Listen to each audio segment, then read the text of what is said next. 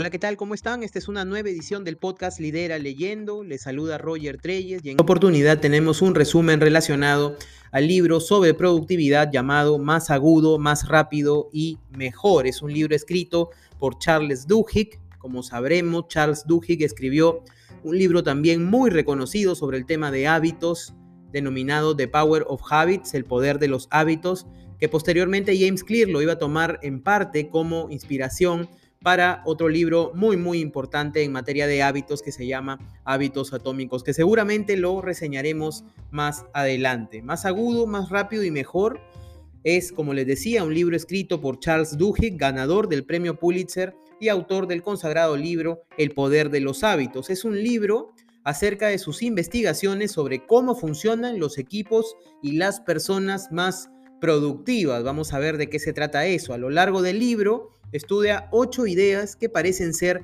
las más importantes al momento de buscar un incremento en la productividad. Estudia temas como la motivación, los equipos, la concentración, el fijarse objetivos, dirigir a otros, tomar decisiones, la innovación y la asimilación de datos. Para Duhigg, en líneas generales, la productividad no tiene nada que ver con trabajar más o sudar la gota gorda, tampoco es el resultado de pasar más horas en la oficina o hacer mayores sacrificios. La productividad tiene que ver con elegir ciertas opciones de ciertas maneras, tiene que ver con cómo nos vemos a nosotros mismos y cómo nos enfrentamos a las decisiones cotidianas, tiene que ver con las historias que nos contamos y los objetivos fáciles que ignoramos, con el sentimiento de grupo que creamos entre nuestros compañeros de equipo y con las costumbres creativas que instauramos como líderes. Detalles que marcan la diferencia, según Duhigg, entre los simplemente ocupados y los genuinamente productivos. Este libro tratará sobre cómo llegar a ser más agudo, más rápido y mejor en todo lo que se hace. Personalmente, algunas impresiones al respecto. Yo creo que conjun eh, conjunto eh, de libros que valgan la pena o autores que son más relevantes en materia de productividad. David Allen con Getting Things Done, que incluso es hasta una metodología. Eh, Chris Bailey con Productivity Project. Eh, también está José María Acosta con Gestión del Tiempo.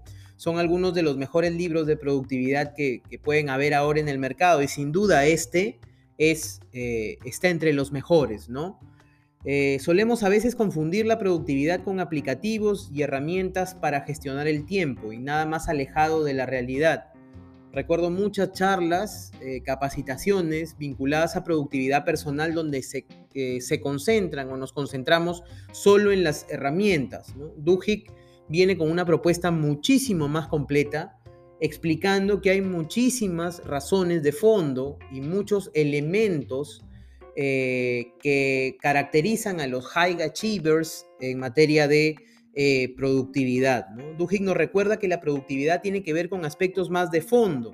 Lo más destacado es que se enfoca en temas de productividad individual y en la productividad de los equipos. No basa su análisis de la productividad en discursos charlatanes y optimistas, como vemos ahora en el mercado, ¿no? Solo de darnos ánimo, tú puedes, tú lo puedes lograr, sino que el autor ha entrevistado y ha investigado a personas de alto rendimiento y equipos de alto rendimiento para sacar conclusiones. Dentro grafica muchísimos casos, Google, el FBI, Toyota y además muchísimas experiencias personales también. ¿Qué es lo bonito de este libro? Que cada capítulo contiene insights y conceptos que no habíamos, no habíamos escuchado anteriormente, probablemente, y que tampoco se nos hubiera ocurrido que estén vinculados a la productividad. Hay un concepto de locus de control interno, explicado como la capacidad de hacernos responsables de, las cosas y de las consecuencias de nuestros actos. Habla mucho de, generar narrativas hacia nosotros mismos. Habla de un fenómeno llamado tunelización cognitiva, eh, explicado en sencillo como eh, ese momento en que el cerebro eh, reacciona frente a una alerta y al hecho de reaccionar frente a una alerta que no tenía prevista, toma las decisiones más inmediatas y que no siempre son las mejores. De hecho, emplea el ejemplo de, un desastre aéreo de Air France para, para ejemplificar un poquito el tema de la tunelización cognitiva. Eh, a lo largo de los ocho capítulos, y nueve, en realidad nueve porque hay un apéndice al final, este, sencillamente aborda insights muy, muy interesantes, ¿no? Eh, además, al finalizar, ofrece una guía práctica de cómo eh, formar estos ocho aspectos vinculados a la productividad personal y de los equipos. Para Duhigg, son ocho los elementos a tomar en cuenta cuando hablamos de personas y equipos más productivos. En el capítulo 1 de la motivación, explica un, poco cómo hacerla surgir, ¿no? Dice que la motivación surge mediante la autonomía al tomar decisiones. Eh, esto implica que lo más importante es empoderarnos de la siguiente decisión. No importa la calidad de la decisión, sino que lo que importa es empoderarnos de la siguiente decisión. Si vamos a enviar un correo, eh, setear las reglas de, juego. Si vamos a tener una reunión difícil, eh, poner las reglas de dónde va a ser esa reunión difícil. En todo momento habla de la autonomía al tomar decisiones. Cuando querramos salir de un vacío de motivación, lo importante es recuperar la autonomía para tomar decisiones. Y el segundo punto dentro de ese capítulo habla de eh, la experiencia de los marinos estadounidenses y cómo en sus pruebas más complejas eh, se suelen recordar entre ellos cómo están sus familiares, cómo están sus hijos, cómo están su esposo, cómo está su esposa, su madre, etcétera, ¿no? atribuyendo esto a la conexión de un motivo más profundo a cada una de las tareas cotidianas. De hecho, Duhigg pone como ejemplo que cuando está empezando a redactar eh, o está empezando a investigar un paper o un artículo para más adelante escribir un capítulo, coloca en la parte superior el por qué está haciendo lo que está haciendo o cuál es su objetivo más amplio, ¿no? Eso respecto a la motivación, respecto a los equipos, el concepto más llamativo es el de la seguridad psicológica, ¿no? Entendiendo la seguridad psicológica como la, el, el brindarle la tranquilidad a los equipos de que pueden ser ellos mismos, pueden opinar lo que deseen y no van a sentir represalias por parte del resto. Incluso pone como ejemplo que la seguridad psicológica es la clave de algunos equipos de teatro o de algunas eh, series eh, americanas que han sido muy, muy eh, reconocidas, ¿no? enseña cómo fomentar la seguridad psicológica, dice, ¿no? Una característica para este fomento de la seguridad psicológica es dejándolos a todos hablar en partes iguales. Hay una preocupación profunda por los estados emocionales del otro, y hay un respeto de lo que piensen sin tomar represalias si es que piensan algo distinto a lo que estemos pensando nosotros. ¿no? Algo que suena sencillo, pero en el día a día es bastante complejo. La concentración es el capítulo 3 y explica cómo superar los túneles cognitivos, esos momentos en los que nos salta la alerta de algo y sencillamente nos desubicamos. Eso para mí es uno de los conceptos más reveladores a lo largo del libro porque en realidad eh, probablemente en el día a día estemos entrando en túneles cognitivos y no nos estamos dando cuenta. Él dice que la tunelización cognitiva o esa eh, incapacidad de reaccionar correctamente cuando salta algo imprevisto eh, se frena mediante la creación de modelos mentales o recorridos previos con nuestra mente. Es probable que muchas de las malas decisiones a lo largo del día se den porque no hayamos preveído cómo va a venir el día, cómo va a ser una reunión. De hecho, Duhigg pone como ejemplo, si es que vamos a tener una reunión difícil, que empecemos a imaginar cómo va a reaccionar la persona A, si dices una cosa, si dices otra, cómo va a reaccionar la persona B, etcétera, etcétera. El capítulo de la concentración es muy, muy interesante. Quizás si a alguien le dicen concentración, lo que va a estar esperando es desconecta tu teléfono, usa tal aplicativo, cierra los ojos, respira. No, no, no, para nada eh, se enfoca en eh, el hecho de que deberíamos tomar como práctica la, creación de recorridos mentales previos con nuestra mente para que no nos tome por sorpresa la realidad que estamos esperando eh, que suceda. El cuarto punto es la fijación de objetivos, eh, sugiriendo la combinación de los objetivos SMART, específicos, medibles, alcanzables, atados a una línea temporal, que es algo que tranquilamente se puede encontrar en, cualquier sitio web, eh, combinados con objetivos ambiciosos y de hecho pone como ejemplo los trenes bala de Japón, que realmente era un objetivo completamente ambicioso. ¿no? El quinto punto es dirigir a otros y pone algunos ejemplos del FBI, del caso de Sentinel, eh, que es un software que recoge pistas de, todos lados, y el caso de, Toyota o de los cables de Andong, ¿no? básicamente eh, dando a entender de que en las fábricas japonesas de Toyota la buena práctica era que desde la persona que está e, en la base, en la cadena de producción, podría detener la producción si es que observa algo que no está bien, eh, algo que en otros mercados era vetado, pero acá realmente ayudaba muchísimo a que a la larga no se acumulen los errores en la producción. En el dirigir a otros, la solución, la clave es básicamente brindarle autonomía de decisión a todos los niveles del organigrama sin castigar en exceso el error. Ese es un componente de los equipos altamente productivos. Una sexta característica es la toma de decisiones y me parece un capítulo muy enriquecedor porque probablemente la incertidumbre sea el detonante de muchas inquietudes personales cuando estamos en, el mundo laboral y en el mundo personal.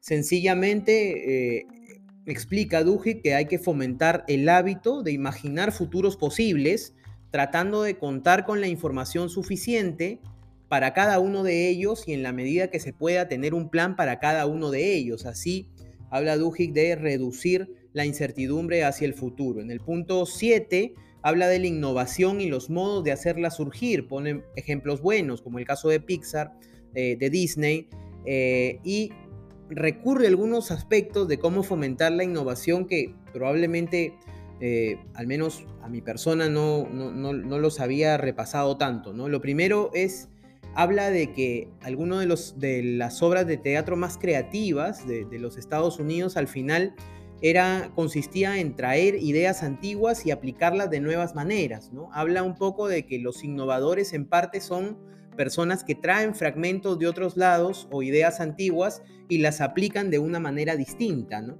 Habla también de que una de las técnicas de Pixar para, para construir emociones dentro, de hecho cita a Ed Catmull, que, tiene otro libro también, que, si no me equivoco es Creatividad S.A., Creatividad Inc., no me acuerdo. Eh, pero habla mucho de que la técnica de Disney es mirar hacia adentro en las propias emociones para después sacar las experiencias y tratar de plasmarlas en los productos eh, audiovisuales. Y otro aspecto que tiene que ver con hacer surgir la innovación es aceptar la fricción como parte del proceso eh, y tomar perspectiva. Dice que probablemente cuando busquemos hacer un trabajo innovador, eh, vamos a eh, enfrentar estancamientos y para esos estancamientos hay que tomar distancia. Un último capítulo de, que coloca como característica de, de, los, de los high achievers o de los altamente productivos es la asimilación de datos. ¿no? Habla de que en muchas ocasiones estamos enfrentados a toneladas de datos, pero eh, lo que sugiere es enfrentar los datos mediante cualquier actividad, resumirlo, pensar en teorías, eh, sacar conclusiones, explicárselo a otra persona, tratar de escribirlo en sencillo para realmente sacarles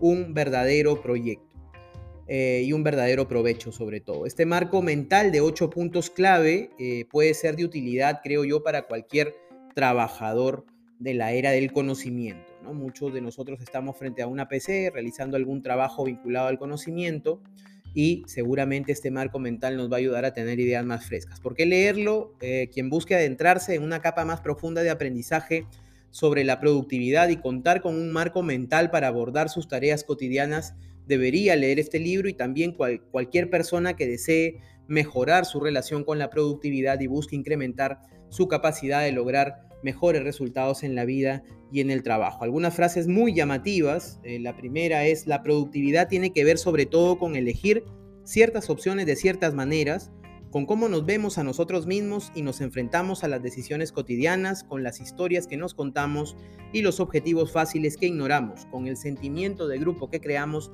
entre nuestros compañeros de equipo y con las costumbres que instauramos como líderes.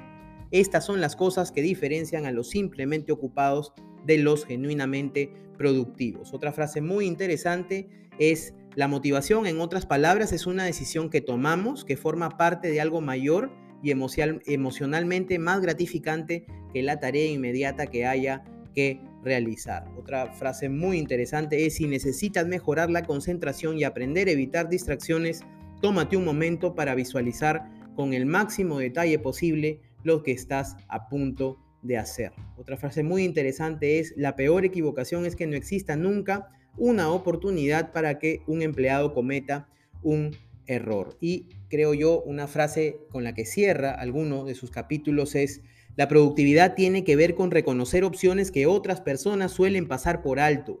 Tiene que ver con ciertas decisiones de determinadas maneras.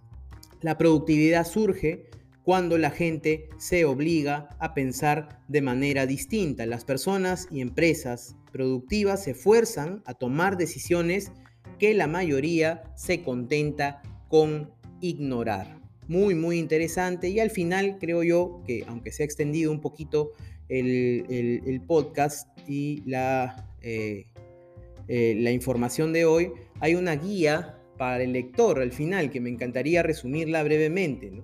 Para obtener más eh, motivación, toma una decisión que te dé el control. Si estás respondiendo correos electrónicos, escribe una frase inicial que exprese decisión. Si tienes enfrente una, una conversación difícil, decide tú el lugar. La decisión en sí no importa, importa la afirmación de control y averigua cómo la tarea que estás haciendo está vinculada a algo de fondo y que te importa. Para la fijación de objetivos, Sencillamente sugiere escoger un objetivo ambicioso que parezca imposible y luego dividirlo en subobjetivos y desarrollar objetivos SMART. Para la concentración, recomienda unas preguntas. Imagina lo que va a pasar y pregúntate qué ocurrirá primero, cuáles son los principales obstáculos, cómo vas a prevenirlos y él sugiere también contarnos a nosotros mismos una historia sobre lo que esperamos que ocurra que nos resulte más fácil decidir dónde centrar nuestra atención cuando nuestro plan choca con la vida real. Para tomar decisiones, recomienda analizar futuros potenciales para influir en el que entre dichos futuros ocurriera realmente, prever múltiples futuros, hasta cuatro escenarios, algunos de los cuales parezcan contradictorios, y podemos tomar toda la información posible para estar precavidos frente a esos futuros imaginados. Para hacer equipos más eficaces, Habla Duhigg, gestiona el cómo y no el quién de los equipos. La seguridad psicológica surge cuando todos saben que pueden hablar más o menos en la misma medida y cuando cada uno de los miembros muestra que es sensible a lo que los demás sienten. En el día a día, piensa en el mensaje que transmiten tus decisiones. ¿Estás alentando la igualdad a la hora de hablar? ¿Demuestras que estás escuchando, repitiendo lo que la gente dice y contestando a preguntas e ideas?